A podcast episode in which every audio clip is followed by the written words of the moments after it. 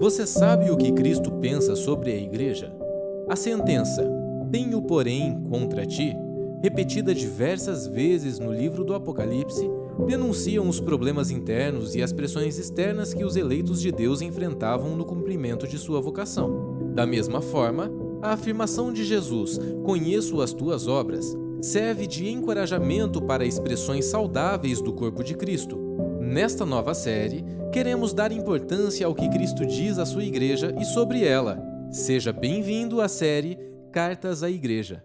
Quem tem ouvidos, ouça. Hoje nós estamos entrando no quinto sermão né, da nossa nova série Cartas à Igreja. Nós tivemos uma introdução, mais quatro palavras né, sobre a igreja de Éfeso, né, as cartas a Éfeso, a, sobre Esmina, Pérgamo e Tiatira. E agora nós estaremos falando sobre a igreja de Sardes, né, a quinta igreja das sete igrejas, qual nós vamos estar aqui comentando a vocês, tá? Então, está lá em Apocalipse capítulo 3, do verso 1 ao verso 6, né? E as escrituras nós vemos que elas relatam ah, as nossas nossas muitas virtudes em Cristo Jesus, mas elas também vão mostrar e vão apontar os nossos pecados.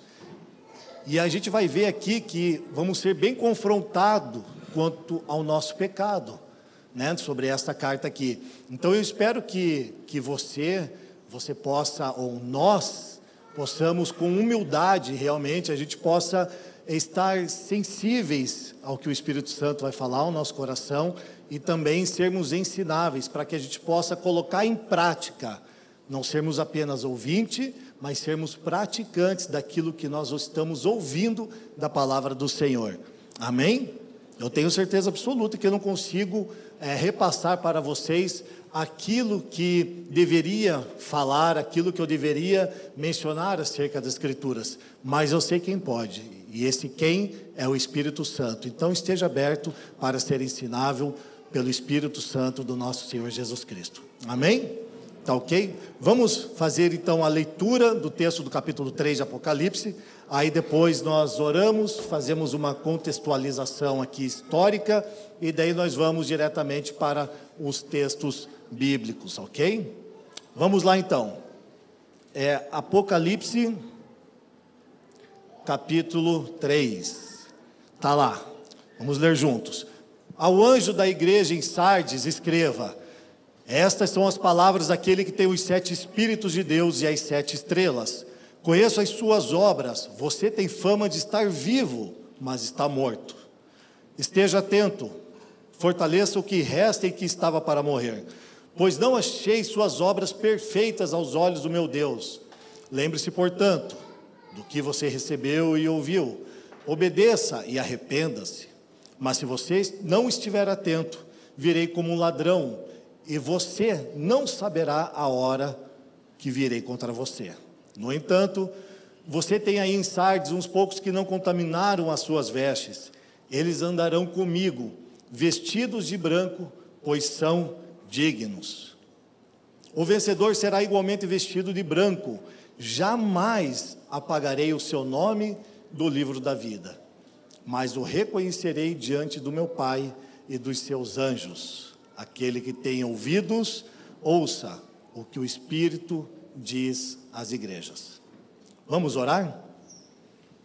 Senhor nosso Deus e Pai amado, nós te rendemos graças mais este dia mais esta manhã, porque podemos estudar a tua palavra e rendermos graças a ti pelo seu precioso filho Jesus, que nos chamou à sua presença, pelo Senhor Jesus que nos perdoou e nos justificou. Agora, Pai, peço encarecidamente ao Senhor, ao teu Santo Espírito, que venhamos ter o pleno entendimento da Sua palavra, que venhamos ter o pleno entendimento para a edificação da nossa fé e a santificação da nossa vida. Que sejamos sóbrios nesses dias de treva, diante do mundo em que vivemos, Pai, e não venhamos a nos contaminar com ele. Que o Senhor nos preserve de toda a injustiça e de todo o mal uns para com os outros, pois oramos e confiamos as nossas vidas a Ti, e em nome de Jesus Cristo nós dizemos amém. Amém. Então, irmãos, vamos dar uma breve passada pelo contexto histórico referente à cidade de Sardes.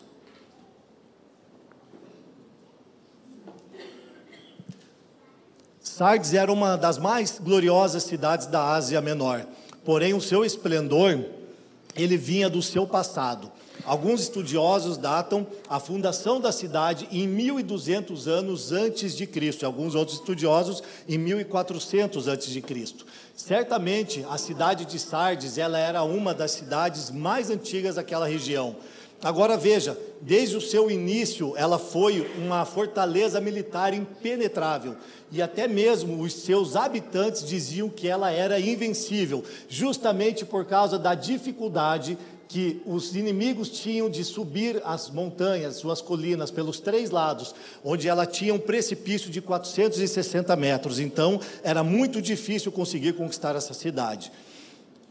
Por este fato, ela se tornou muito arrogante, ela se tornou é, muito é, confiante em si mesma e muito vaidosa.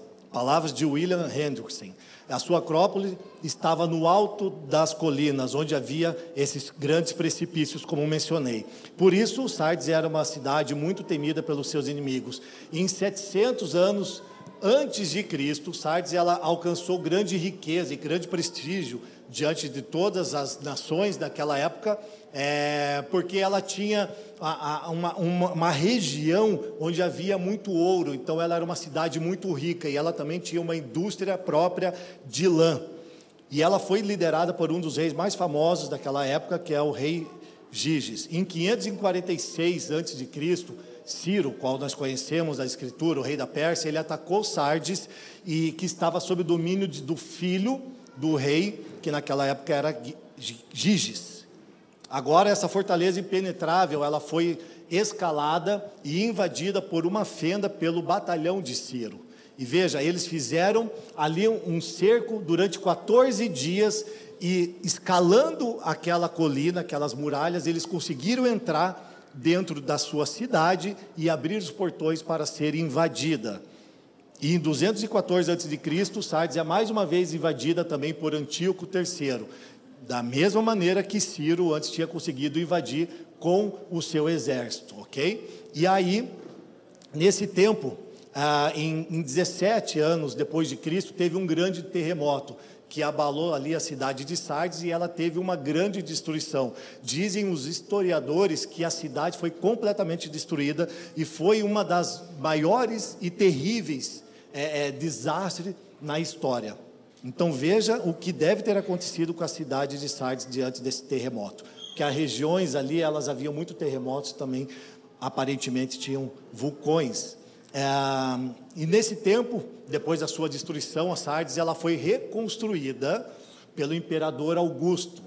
Né? Porém, aquela cidade que já estava em declínio, né? ela estava morrendo aos poucos, ela foi auxiliada pelo imperador Augusto, mas como eu falei, ela ainda se orgulhava de todo o seu esplendor do passado e agora ela pede auxílio ao imperador Augusto para levantar novamente a sua cidade. Em 26 depois de Cristo, Sardes apela para Roma para erguer um templo a César, ao imperador naquele tempo. Mas é, não foi concedido esse apelo. Né? Quem construiu o templo para César foi Esmirna. E aí também ah, eles tinham um templo que era inacabado, eles não conseguiram terminar a construção do templo de Artemis, né, que eles estavam competindo, como nós vimos, com a igreja de Éfeso para ter o templo para Artemis mas ela ficou uma obra inacabada e a deusa a qual eles adoravam era a deusa Cibele, a qual eles chamavam Artemis, era Cibele para eles, tá? Então eles tinham uma forte competição realmente com as outras cidades, com as outras igrejas que estavam do seu lado ali também, tá? Vamos ver que a igreja também tinha esse é, essa mentalidade de competição com as outras. Cibele era a deusa que poderia restaurar a vida aos mortos. Por isso que eles é, é, é, adoravam essa divindade. E uma maneira, como falamos anteriormente, de das pessoas irem ao templo e adorarem era eles participarem do que de, de ritos, de rituais de fertilização. Então, quando chovia, né, eles entravam nos templos, eles tinham relações com essas mulheres, né, aquelas sacerdotisas que estavam no templo, pensando assim que e tudo iria ficar bem, né? E aqueles que uma vez estivessem mortos poderiam voltar à vida porque eles estavam tendo essa prática de culto, essa prática de rito naquele local. E Sardes tinha uma grande comunidade judaica e é escrito que em torno de duas mil pessoas, dois mil judeus vão parar e viver em Sardes. Flávio Joséfo ele comenta que havia essa comunidade muito grande e ela também era muito rica nessa cidade, tá? É, e foi descoberto pela arqueologia justamente em Sardes uma das maiores é, sinagogas já construída e provavelmente por causa desse grande número de judeus que haviam vindo para Sardes. Então, como a sinagoga ali, ela fazia parte do ginásio da cidade, era muito próximo ali, ela provavelmente esteja indicando que ali havia uma acomodação não só judaica, mas também cristã. Porém, era dentro de um ambiente pagão e eles ali estavam praticando não o paganismo, mas o sincretismo religioso por causa da cultura daquela época. Então era normal misturar a vida cristã com a vida cultural daquela época, havendo assim um sincretismo religioso. Então, gente, é nesse contexto de Sardes que João escreve aquela carta que ele está escrevendo essa carta. Nós precisamos ter em mente o que João está querendo dizer aqui na carta, olhando para a história, porque daí fica muito mais fácil para entendermos as palavras do Senhor acerca daquilo que nós vamos ver aqui. Né? Então vamos ver também que esta carta para Sardes, ela tem uma das mais severas advertências para uma das para as sete igrejas. Ele vai falar aqui em poucas palavras, né? Jesus vai dizer aqui através de João que há uma falência espiritual na cidade de Sardes. Aquela igreja que se diz grande, rica e exuberante, ela estava em declínio espiritual constante. E as palavras de Jesus realmente foram mais devastadoras do que o terremoto que acabou com toda aquela cidade. E eles ouviram o seguinte: Ao anjo da igreja em Sardes, escreva: versículo 1, vamos lá. E ao anjo da igreja em Sardes escreva: Essas são as palavras daquele que tem os sete Espíritos de Deus e as sete estrelas. Conheço as suas obras, você tem fama de estar vivo, mas está morto. Quem em sã consciência, recebendo uma carta, de alguém chamado João, um dos apóstolos de Jesus, dizendo: Ei, você tem fama de estar vivo, mas você está morto. Não se preocuparia, não é verdade?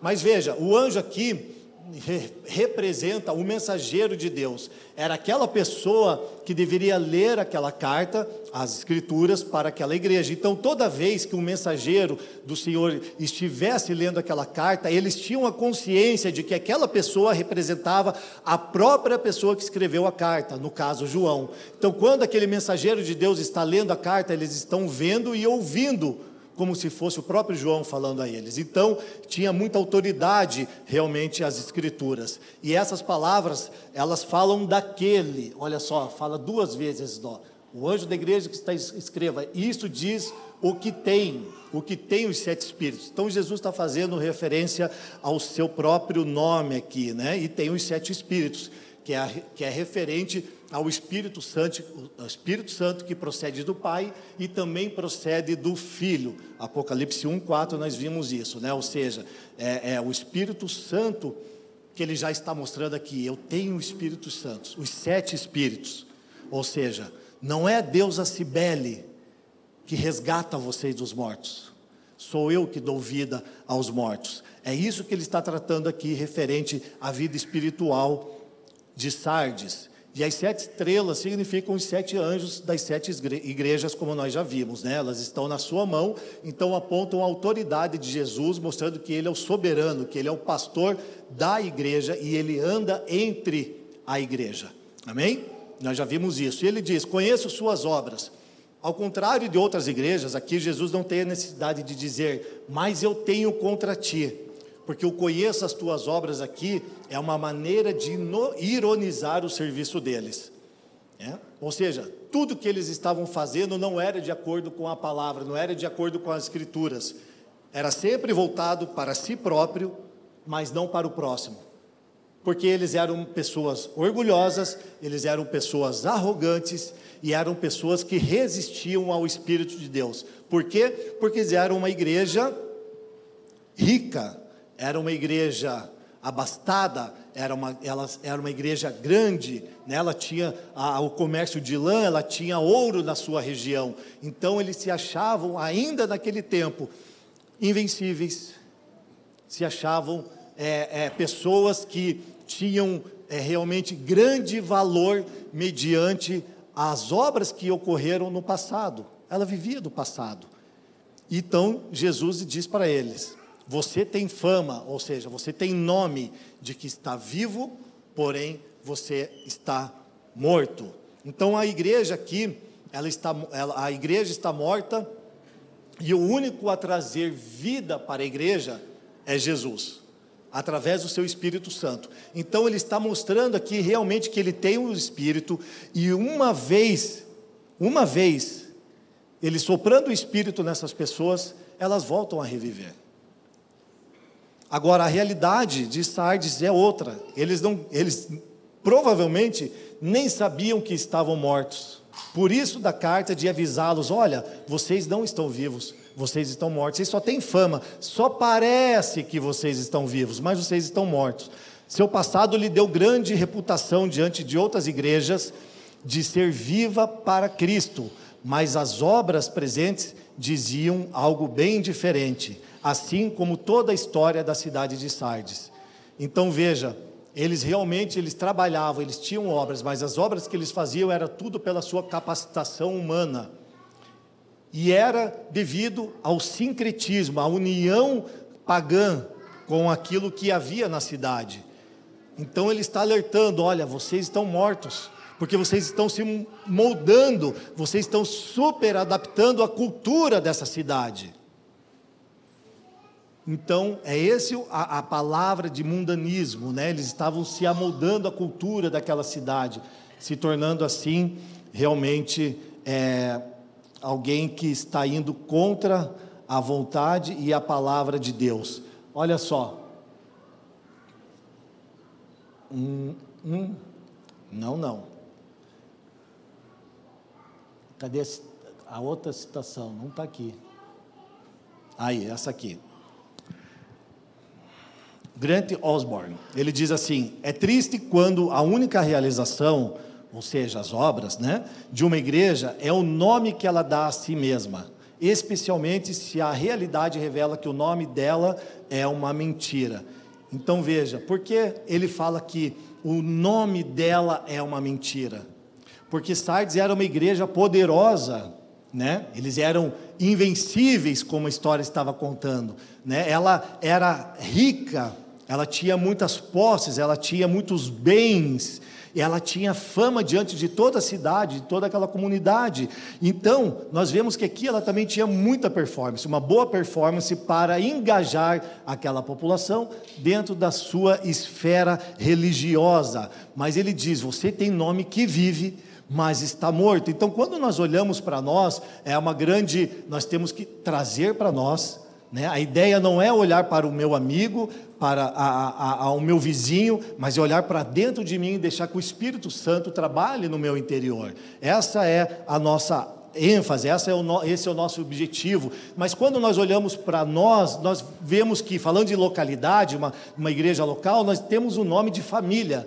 Mas aí a pergunta é se dentro do nosso contexto nós vivemos família. Entende? É isso que ele está falando. Ó, você tem nome de que é rica, esplendorosa, grandiosa, mas a verdade você está morta. Parece que vive, mas está morta. Então nós temos o um nome de família, mas nós vivemos família. Essa é a grande questão. E eu sei que Curitiba ela é taxada pela sua frieza. Quem aqui sabe disso? Levanta a mão. Que por, por ser frio. Não só frio no seu clima, mas também frio falando das pessoas que são é, arrogantes, antipáticas. Não é verdade?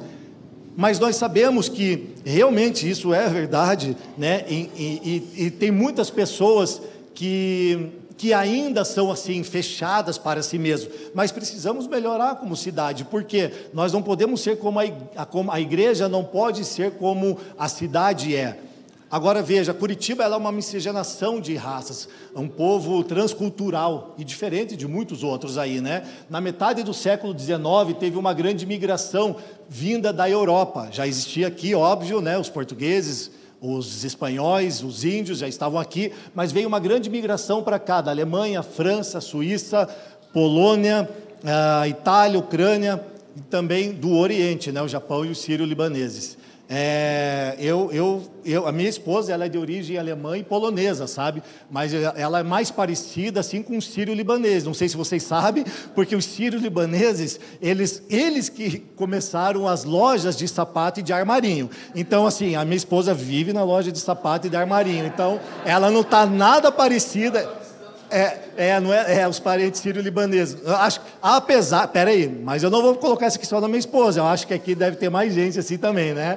Mas vamos lá. Então, assim, é, foi difícil a socialização naquele tempo, né? E se nós, nós levamos até hoje realmente o ônus de uma cidade fria, de um povo mais frio, de um povo fechado. Por quê? Porque houve essa grande é, é, é, invasão em massa dos europeus para cá. Irmão, então, ao passar do tempo, né, com as outras gerações, elas foram se soltando, foram tendo relacionamentos mais vivos, mais avivados, realmente. E nós vemos hoje que realmente a situação de Curitiba é diferente. Amém? Por quê? Porque nós estamos abertos ao Evangelho, nós estamos abertos para os nossos irmãos. Então veja, trazendo isso para uma questão bem pessoal e bem prática, é realmente abrir a nossa casa para vivermos família. É que nem os carioca mesmo, né? Não tanto que nem carioca, né, Rafa? Porque o carioca, se você vai no Rio de Janeiro, tinha amigo assim, né? Eu, você vai no Rio de Janeiro, você sai da sua casa, você entra na casa dele, a porta está aberta, senta no sofá e assiste uma TV. Espera ele acordar, voltar do mercado, sei lá, mas é assim a casa dos, dos carioca, né? O meu amigo, ele fazia isso na minha casa. Ele fala, por que, que vocês trancam? Ué, por que, que eu tranco? É, por...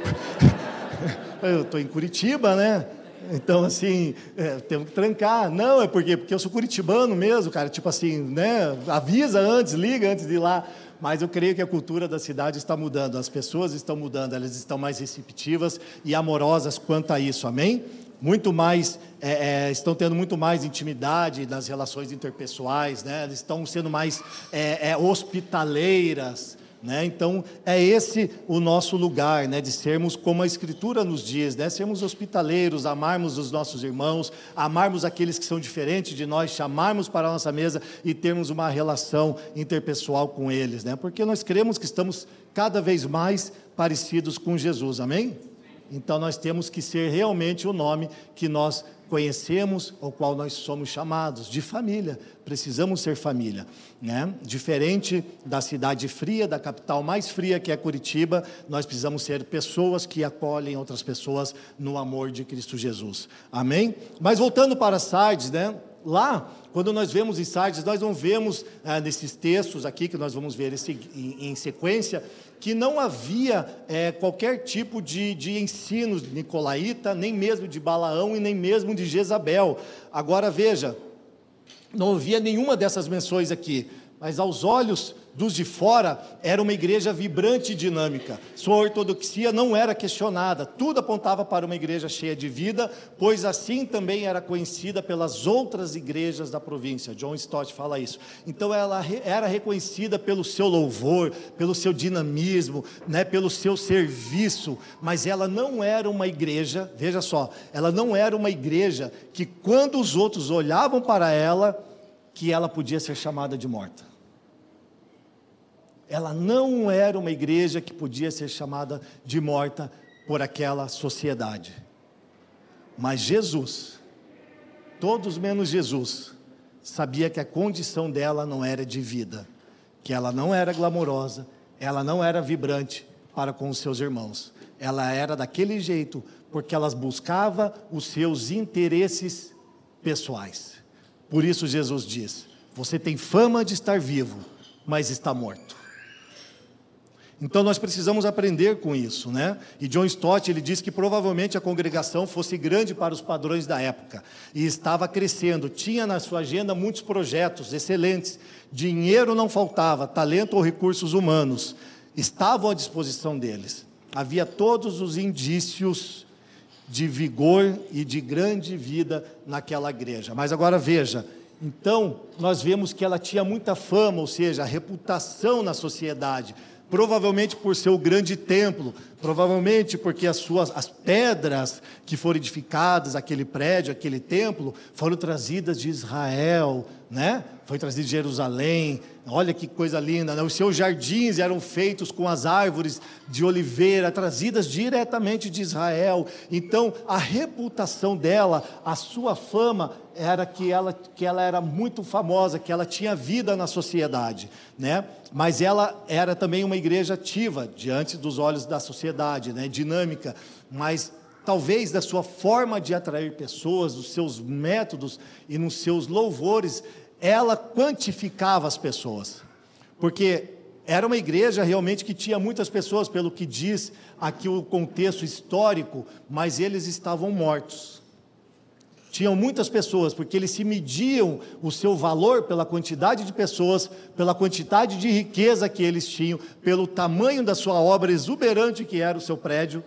E Jesus fala: Vocês pensam estar vivos, mas vocês estão mortos porque vocês estão se preocupando mais com coisas do que com pessoas, com a verdade do Evangelho. Então veja, é, eles faziam de tudo para ter prestígio diante dos homens e para ter aparência. 1 Samuel, no capítulo 16, no versículo é, 7, está escrito que o Senhor ele não vê como o homem. Né? O homem está acostumado a ver o que? A aparência o homem está acostumado a ver o exterior, mas o Senhor, ele vê o mais profundo do nosso coração. O mais profundo do nosso coração. É isso que ele diz. Então, o que eles faziam era para ser visto pelos homens. Tudo que eles faziam era para ter fama, para ter nome de grandeza diante dos homens. E nada do que eles faziam, da, referente às suas obras, era pensando em amar ao próximo, era pensando em glorificar o Senhor Jesus Cristo. Então, Sardes talvez tenha sido a primeira igreja denominada com um cristianismo nominal. Ou seja, pessoas que se dizem ser de Cristo, mas na verdade o seu coração está longe dele. Viva para o mundo, mas morta para Deus. E se for o nosso caso, e o caso das igrejas que estão mortas, elas precisam voltar à vida. Como? Parando com falsidade, com mania de grandeza, com mania de comparação. E provavelmente nós mesmos, nossas vidas de, de modo pessoal, muitas vezes nós nos comparamos com outras pessoas. Nós tratamos outra pessoa com falsidade, nós somos falsos.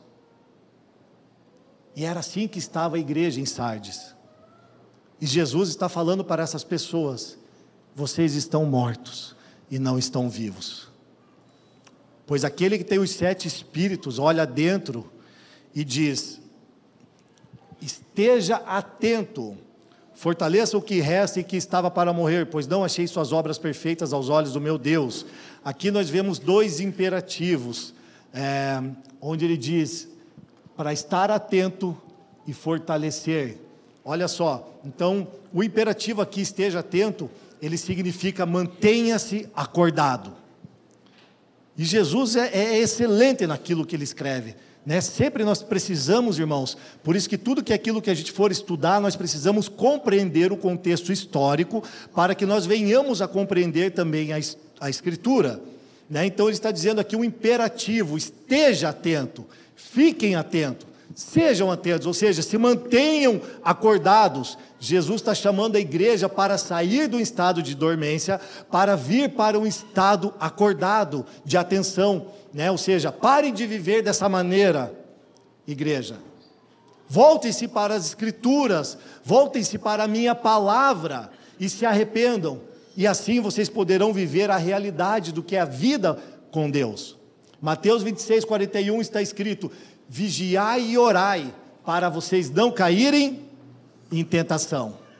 Mas o espírito está pronto, mas a nossa carne é fraca. Então veja, Sardes, ela caiu, a cidade de Sardes caiu perante seus inimigos, por quê?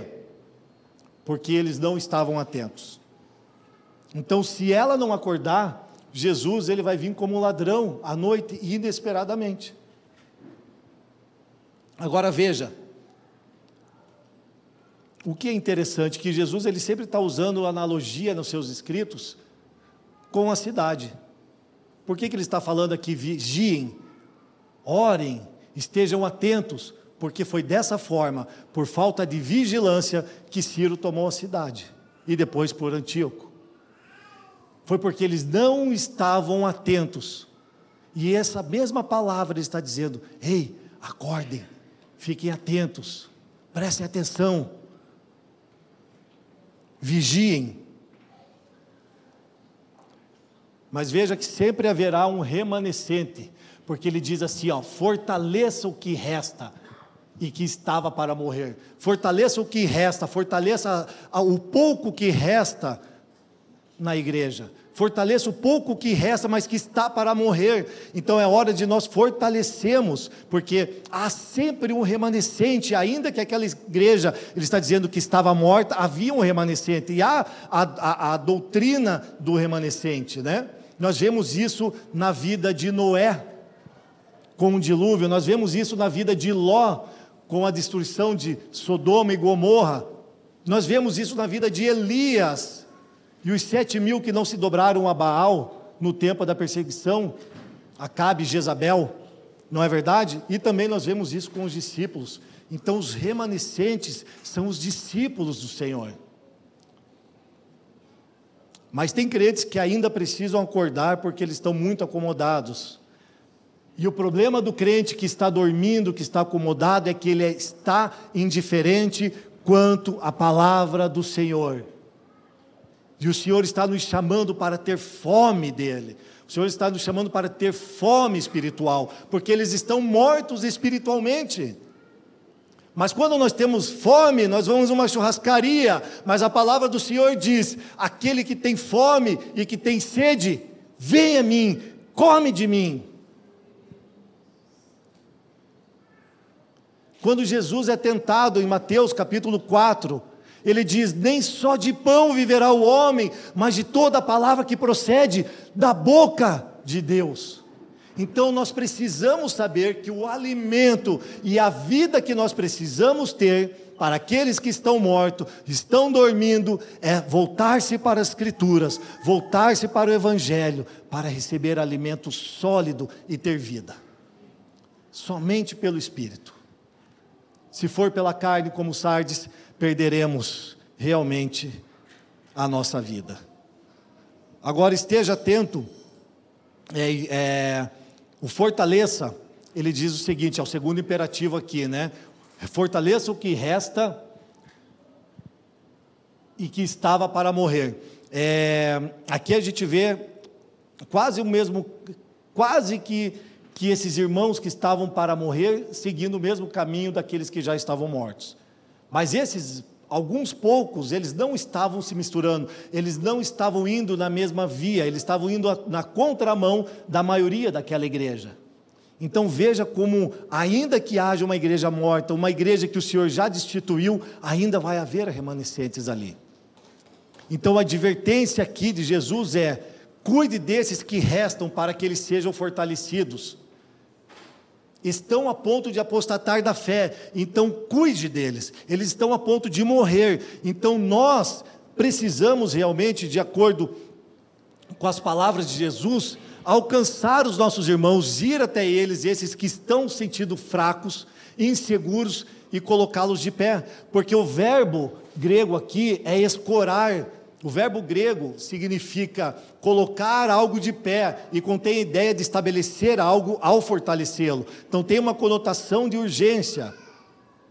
Então é urgente esse trabalho. Olhe, vá, está vendo que restam poucos ainda, mas eles já estão desfalecendo. Se você não for até eles, se você não cuidar deles, eles morrerão. E será que essa prestação de conta nós vamos dar ao Senhor ou não? Se nós estamos vendo nossos irmãos morrendo e não auxiliarmos eles, nós vamos prestar contas. Agora, Paulo também prega essa palavra para os irmãos em Roma também, com o sentido de fortalecer a sua fé cristã.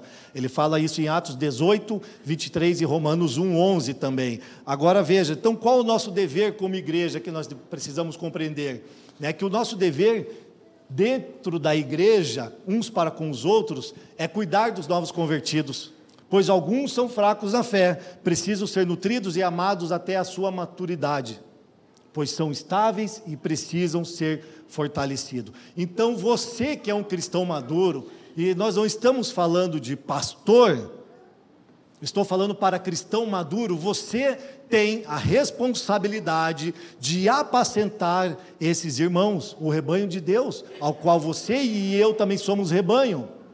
Precisamos cuidar uns dos outros. Então, este é o dever da igreja dentro da igreja: cuidar daqueles que estão mais fracos para que eles não venham a morrer, a desfalecer. Então vamos fortalecê-los, vamos andar junto com eles, vamos colocá-los de pé, para que Cristo seja formado neles, eles cheguem à maturidade e assim eles possam fazer com o seu semelhante. Amém?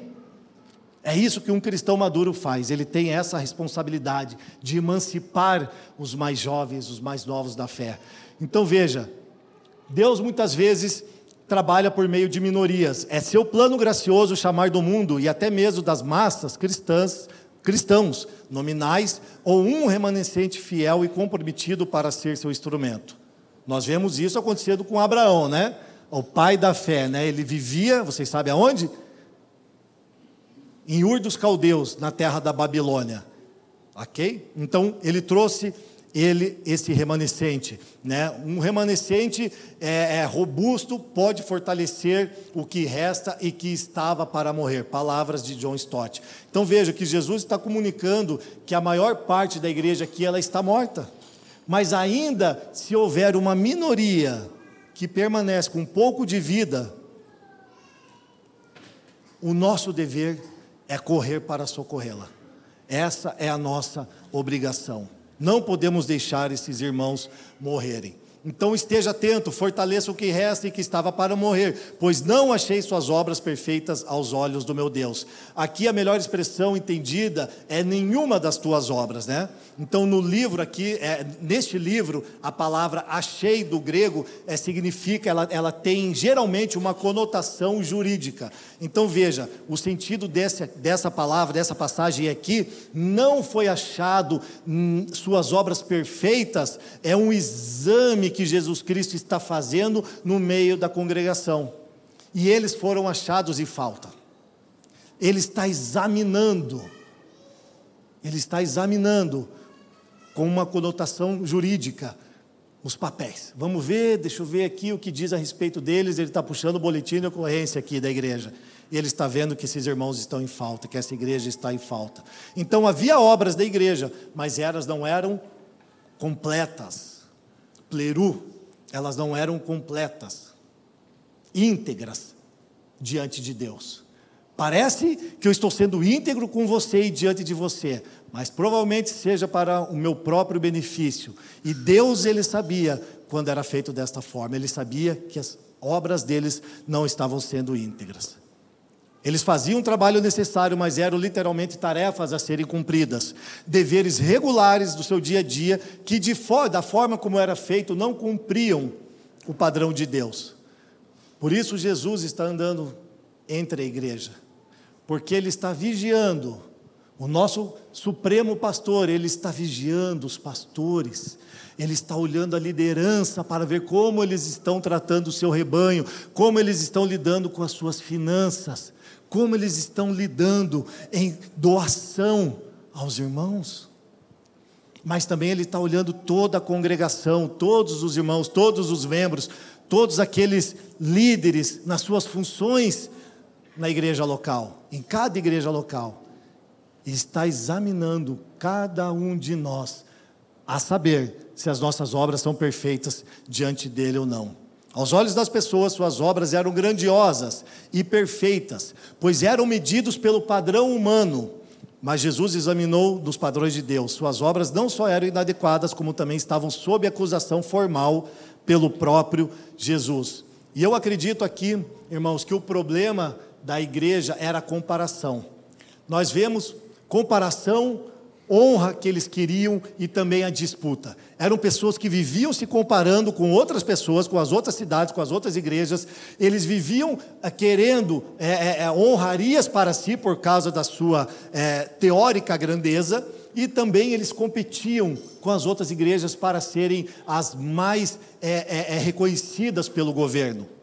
Depois de ser invadida por Antíoco, né, ela perdeu a sua relevância para Pérgamo porque ela havia uma comparação com eles. E ela, só que ela perdeu depois da invasão, a segunda invasão. Falou assim: agora vocês já não, é, não são mais a minha capital.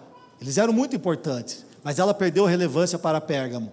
Aí nós vemos que, ah, por causa da, depois daquela devastação do terremoto em 17 depois de Cristo, a cidade foi devastada, então eles apelaram para a, ao imperador e ele reconstruiu a cidade. Sabe o que eles fizeram em homenagem?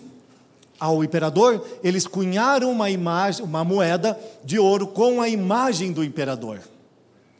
Porque eles queriam, na verdade, não era dizer obrigado pelas suas ações com a comunidade, mas eles queriam mostrar honra a qual eles queriam receber. Olha, nos honrem também. Você nos ajudou, mas olha aqui, ó, fizemos uma moeda com a tua imagem.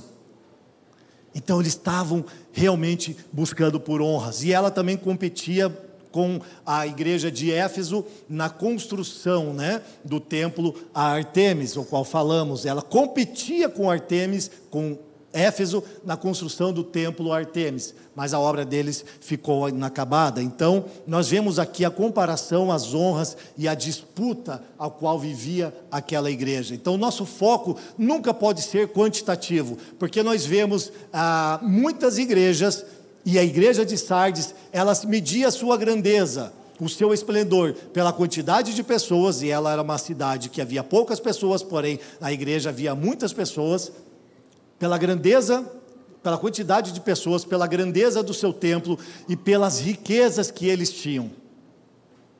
Era quantitativo.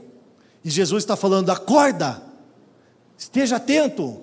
Não é sobre isso, é a qualidade é uma questão qualitativa, porque ele está dizendo: fortaleça aquele que está fraco na fé, para que ele chegue à maturidade. Ele não está preocupado se tem 10 pessoas ou se tem 10 mil. O que importa é se eles estão tratando o seu semelhante como Jesus Cristo tem os tratado.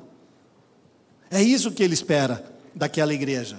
Mas vamos avançar ele diz assim também: que lembre-se, portanto, do que você recebeu e ouviu, e obedeça, e arrependa-se. Então, olha só o chamado aqui, né? Três imperativos aqui também: lembre-se, obedeça e arrependa-se. Mas se você não estiver atento, como, virei como um ladrão, e você não saberá a que horas virei contra você. Então, veja, a palavra lembre-se é ter em mente aquilo que vivíamos no passado. Lembre-se examinando as Escrituras, quem você era no passado e quem nós éramos. Ninguém mais, ninguém menos do que pessoas mortas, moribundos, pecadores. Então lembre-se quem vocês eram. Agora lembre-se quem vocês são em Cristo Jesus. Colossenses 1,13 diz que Ele nos resgatou do império das trevas e nos transportou para o reino do Seu Filho de amor. Então lembre-se aonde vocês estavam, vocês não precisam dizer, não voltem para esse estado, não voltem para esse estado de dormência, não voltem para esse estado de morte, Vocês já estavam mortos, mas eu chamei vocês e pelo meu espírito lhes dei vida. Então ele diz: ouçam, lembrem-se, obedeçam e arrependam-se. Então, o verbo lembrar aqui requer uma recordação prática das verdades que foram ensinadas um dia pelos é, é, ensinos dos apóstolos, para obedecer né, e para ouvir. Ou seja, aquilo que eles receberam e aquilo que eles ouviram, né, a doutrina dos apóstolos. E eles perseveravam em Atos 2 na doutrina dos apóstolos, na comunhão, na oração e no partir do pão. E eles estavam alegres e caminhavam juntos de casa em casa. Então era isso que ele estava dizendo. Lembre-se daquilo que lhes foi ensinado, daquilo que vocês receberam, e apeguem-se firmemente a isso e não soltem, porque vocês estão morrendo.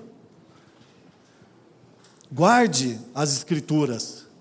1 Coríntios, Paulo nos lembra aqui, ó, irmãos, quero lembrar-lhes o evangelho que lhes preguei, o qual vocês receberam e do qual estão firmes. Por meio desse evangelho é que vocês são salvos, desde que se apeguem firmemente à palavra que lhes preguei. Ou seja, Paulo está dizendo, ó, lembrem-se, veja, é as mesmas palavras que Jesus dita para João naquela carta. E Paulo fala isso aqui muito antes, então ele está dizendo a mesma coisa para eles: lembrem-se o que lhes foi falado, ouçam e vivam, obedeçam, se arrependam. Caso contrário, vocês têm crido em vão, pois o que primeiramente lhes transmiti foi o que recebi. Está vendo? É as mesmas palavras.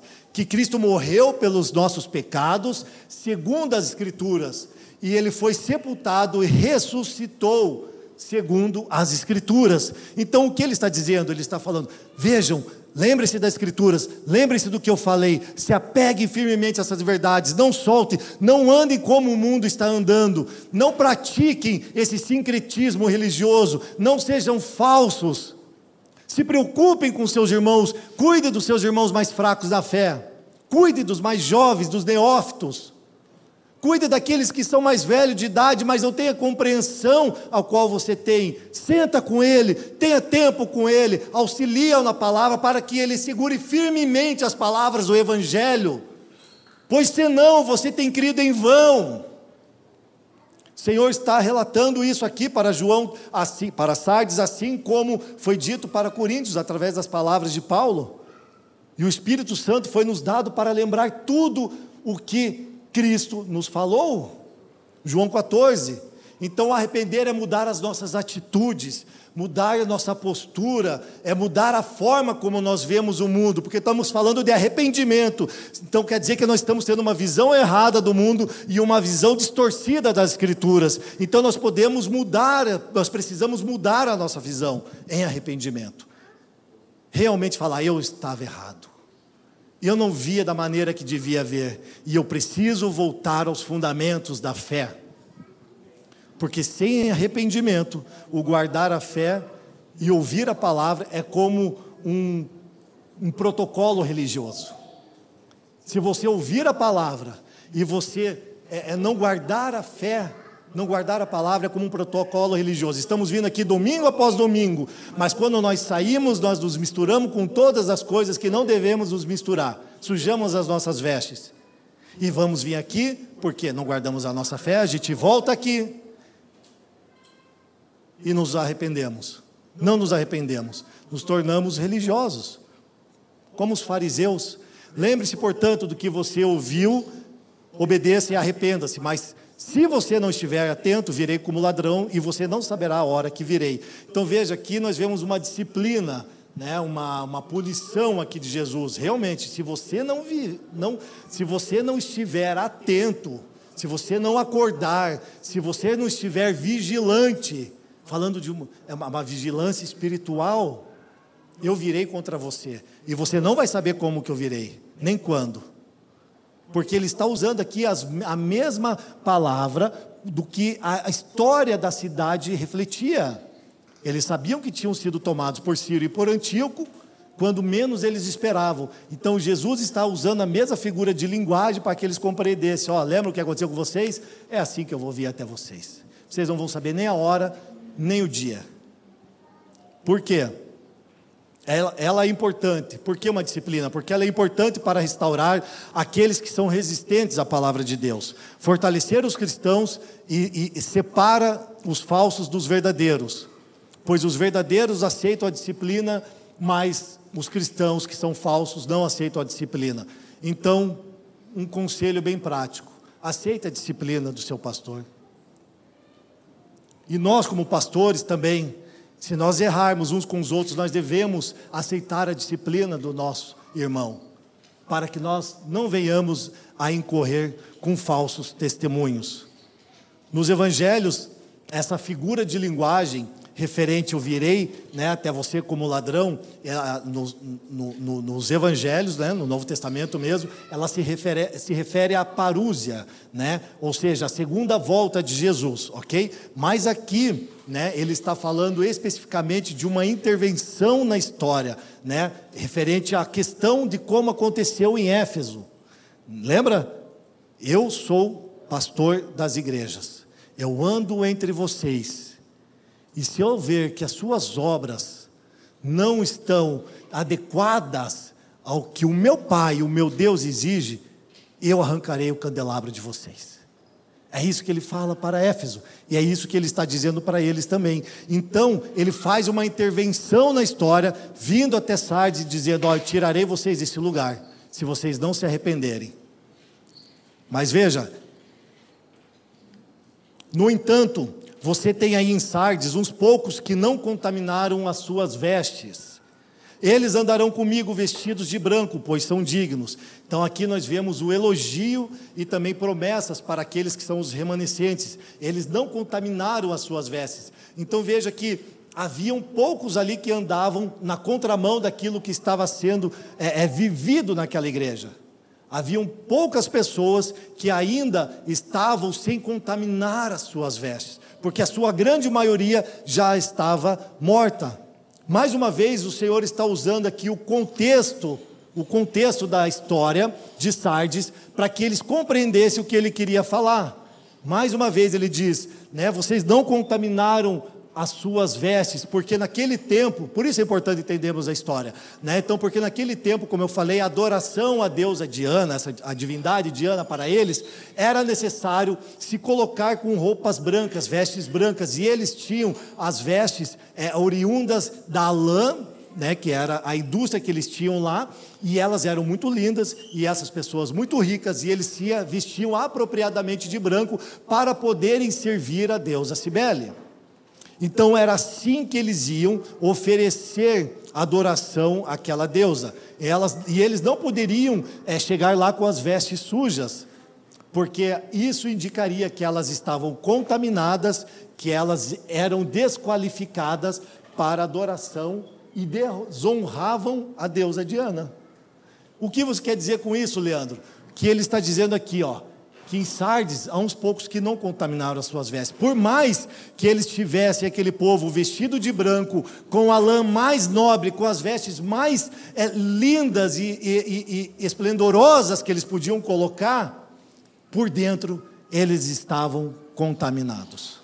Jesus está dizendo isso, que eles estavam completamente contaminados por dentro. Eles eram, como Jesus mesmo diz, um sepulcro caiado não havia vida neles. Eles estavam sujos e desqualificados.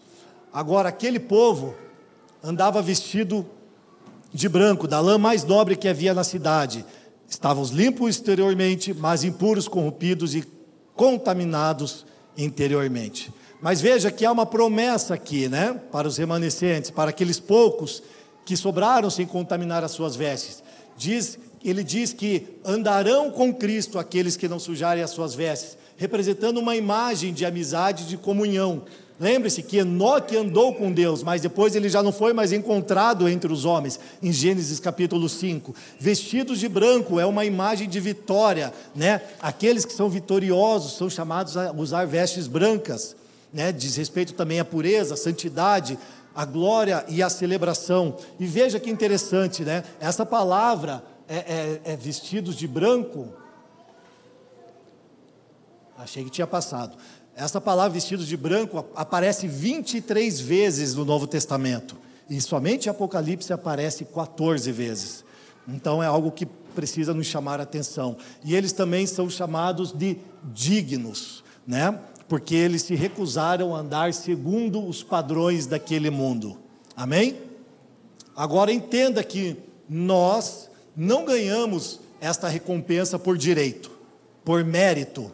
Não temos o direito de ser chamados dignos, não temos o direito de achar que as nossas obras, as nossas boas obras, precisam receber um mérito a sermos chamados de dignos diante do Senhor. Nós só podemos andar com Cristo, usar vestes brancas e sermos chamados de santos e dignos, porque Jesus Cristo morreu pelos nossos pecados antes da fundação do mundo, quando Ele nos elegeu para remir os nossos pecados, para nos limpar, para nos purificar, para sermos justificados. E aí sim, nele, pela obra dele na cruz, nós podemos ser chamados vitoriosos, andar de branco, ter comunhão com Ele e ser chamados de dignos. Amém? Você entende isso? A obra é do Senhor. O vencedor será igualmente vestido de branco. Jamais apagarei o seu nome do livro da vida, mas o reconhecerei diante do meu Pai e dos seus anjos. O vencedor é aquele que persevera e que permanece fiel até o fim. Mesmo que haja pressões externas, pagãs, mundanas, nós precisamos resistir até o fim, com fidelidade ao Senhor, não manchar as nossas vestes, mas sempre estar lavando as nossas vestes no sangue do Cordeiro. Amém? Então veja, nós lutamos com muitas pressões externas e também com muitas pressões internas. Naquele tempo, no primeiro século, talvez isso não faça muito, muito sentido muitas vezes para nós, porque ele diz aqui, ó, é, é, eu jamais apagarei o seu nome do livro da vida. Mas porque eles não tinham se contaminado com as suas vestes, eles não, não haviam é, aderido às pressões daquela, da, que havia na sociedade. E eram poucos, eles talvez sejam, seriam chamados de doido, né? Mas veja, a gente não entende muito essas pressões externas, porque no, os, os, cristãos do primeiro século, eles eram perseguidos, eles eram mortos, eles eram decapitados eles eram queimados vivos, eles eram assados dentro de um touro de bronze. Então nós não entendemos quais são as, essas pressões externas muitas vezes. Parece algo irrelevante. Mas era assim que eles viviam e eles não cediam a essas pressões, eles não cediam em adorar qualquer outro que não fosse o Senhor Jesus Cristo. E eles estavam num sincretismo religioso. Igreja, templo de Cibele, igreja e templo de Cibele. E quer saber o pior disso? O pior de tudo? É porque a sacerdotisa, quando você, quando aquelas pessoas elas iam oferecer é, é, adoração à sacerdotisa, eles faziam relações sexuais com elas. Por quê? Porque se eles precisavam ter vida após a morte, eles precisavam ter uma ação sexual com ela, porque ela lhe prometeria vida após a morte.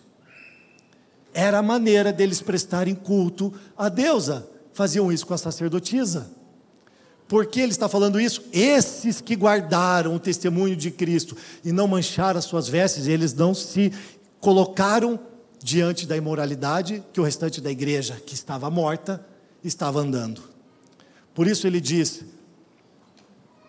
e, ah, e tem a questão das pressões internas, né, também, né? Eu imagino que ali aquelas pressão, a pressão interna daquelas pessoas, daquelas, daquela igreja estava muito grande com eles. Tipo dizendo: "Vocês não vão lá, vocês não vão fazer". Não dá, o tal do não dá nada, né? Não, mas a graça do Senhor, a graça já está sobre nós. Vamos lá e, e vamos curtir um pouquinho isso e aquilo. Mas se nós fazemos isso, tornamos a graça barata, tornamos imerecedores da morte de Jesus Cristo naquela cruz, e estamos crucificando Ele de novo. Mas Ele diz: jamais apagarei o seu nome do livro da vida, Por isso nós precisamos ter cuidado que no meio da igreja pode haver lobos. Lobo em meio aos cordeiros. E nós precisamos estar atentos e vigiando. Talvez tenham pessoas que vão lhe induzir para o mau caminho, e você precisa resistir ao diabo. Resista ao diabo e ele fugirá de vós. É o que diz a Escritura. Tiago 4,7. Resiste ao diabo e ele fugirá de vós. E talvez o diabo é aquela pessoa que está perto de você que você nem imagina. No seu trabalho, dentro da igreja, é como um lobo querendo te devorar, estraçalhar, devorar você, pedaço em pedaço. Por quê? Porque ele compete com você e você não pode ser melhor com ele do que ele. Então a competição faz com que nós devoremos uns aos outros. Lobos, era isso que acontecia em Éfeso, isso que poderia acontecer aqui, e estava acontecendo com as pressões internas, porque havia poucas pessoas que não haviam se manchado as suas vestes. John Stott diz ser um livro memorial, o livro da vida, contendo os nomes daqueles que temiam ao Senhor e honravam o seu nome. Os mortos espiritualmente de Sardes, eles e de todas as épocas, é, eles são encontrados nele. Eles não são. Os mortos de Sardes e de todas as épocas que morreram espiritualmente não são encontrados no livro da vida. Porque, mas veja que um dia o livro vai ser aberto, certo? os mortos vão ser julgados. Então, uns vão ser julgados para a vida eterna e outros vão ser julgados para condenação interna. Então, nós precisamos nos apropriar, lembrarmos do Evangelho, aquilo que ouvimos, aquilo que recebemos, anunciar o Evangelho para nossos irmãos, para nossas irmãs, para nossos familiares, para que eles reconheçam Jesus Cristo como sendo o Senhor. Amém? Para que eles não contaminem as suas vestes. E se porventura não arrependeram, precisam se arrepender. Porque se não há arrependimento, provavelmente não houve um novo nascimento, uma nova conversão desses irmãos, dessas pessoas. Agora veja, contudo, os discípulos de Jesus têm seus nomes escritos nos céus, a igreja do primogênito. Amém? O nome deles consta no livro da vida, desde antes da fundação do mundo desde antes do mundo ser criado, desde de antes de todas as coisas serem estabelecidas. O nosso nome, todos aqueles que não se mancharam com o mundanismo, estão no livro da vida. Amém? Amém, graças a Deus. E o vencedor será igualmente vestido de branco, jamais apagarei o seu nome do livro da vida, mas o reconhecerei diante do meu Pai e dos seus anjos. Então veja que a maioria de Sardes, como não reconheceu Jesus, não iria ser reconhecido diante do Pai. Eles precisavam reconhecer Jesus Cristo como o único Senhor. Portanto, ah, por trás da promessa que tem a minoria fiel, também há advertência de juízo para a maioria infiel. Então é correto nós afirmarmos, né, do grego aqui, homologueso, que reconhecer é uma ênfase jurídica precisa aqui de Jesus Cristo. Cristo não está aqui como uma testemunha, como uma, uma final, uma final, uma, uma final de, de julgamento, né? aquelas sessões de julgamento nas quais vemos. Ele aqui, ele é o próprio juiz e ele é o próprio júri que está fazendo uma aceitação ou uma rejeição. Vinde a mim, amados de meu Pai, é o que ele diz. A direita está reservado para quem é a sua ovelha, e a esquerda, o lago de fogo, que queima eternamente, está para aqueles que são os bodes.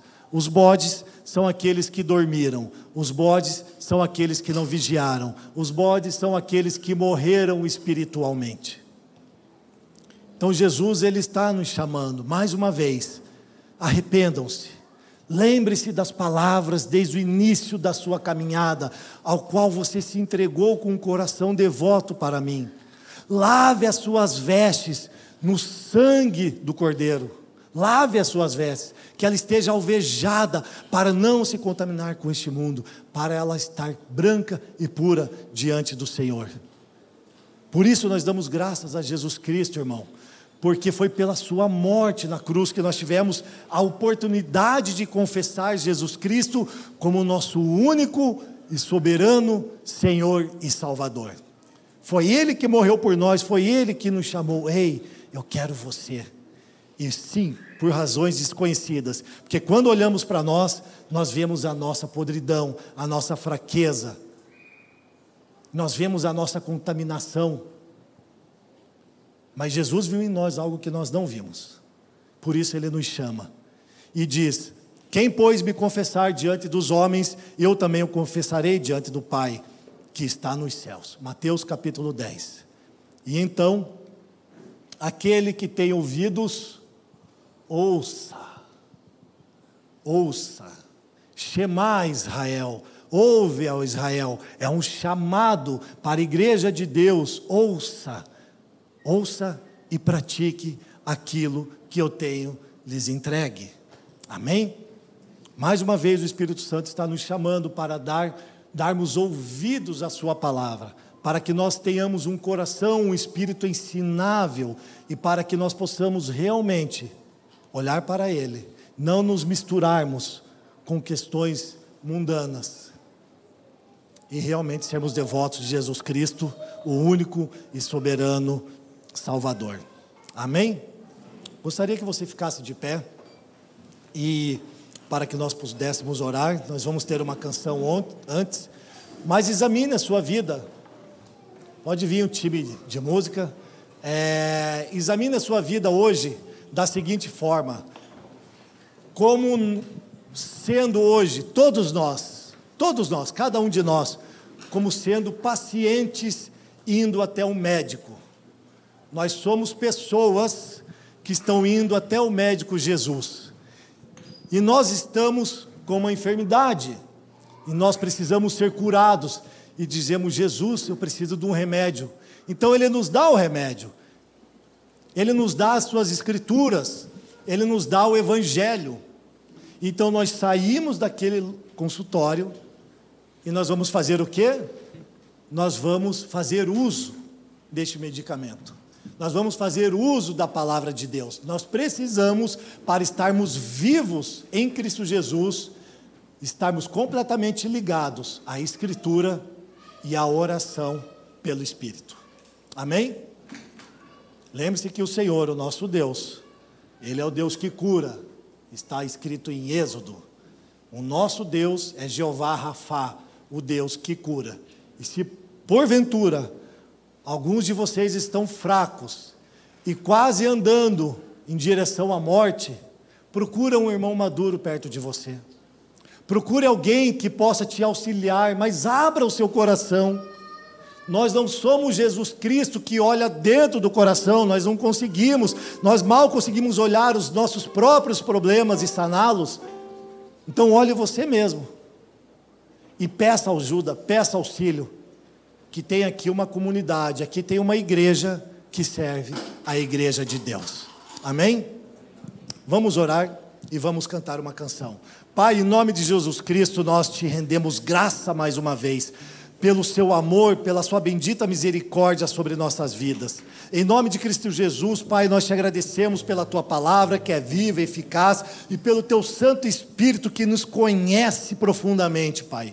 Nos auxilia, Pai, em nos arrependermos, Pai, toda vez que sujarmos as nossas vestes.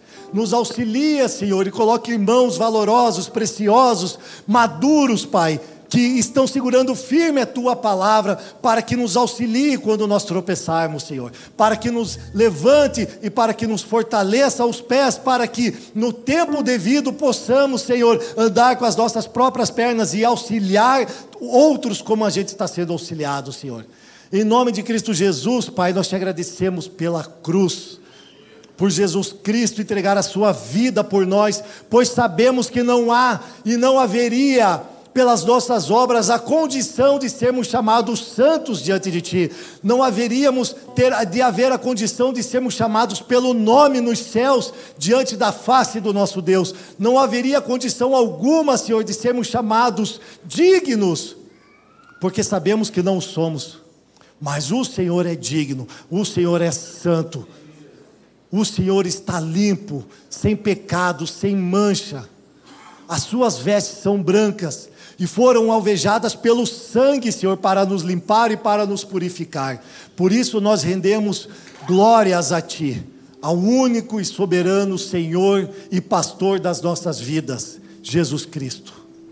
Não há outro Deus, e não estaremos nós, Senhor, misturados com o mundo, porque nós queremos viver para Ti todos os dias da nossa vida com os olhos fixos na Sua bondade e no Seu amor. Em nome de Cristo Jesus, Pai, aqui oramos. Amém. Obrigado por nos ouvir. A Família dos que Creem é uma igreja local em Curitiba comprometida com o Evangelho e a vida em comunidade. Para nos conhecer melhor e manter contato, acesse famíliadosquecreem.com.br.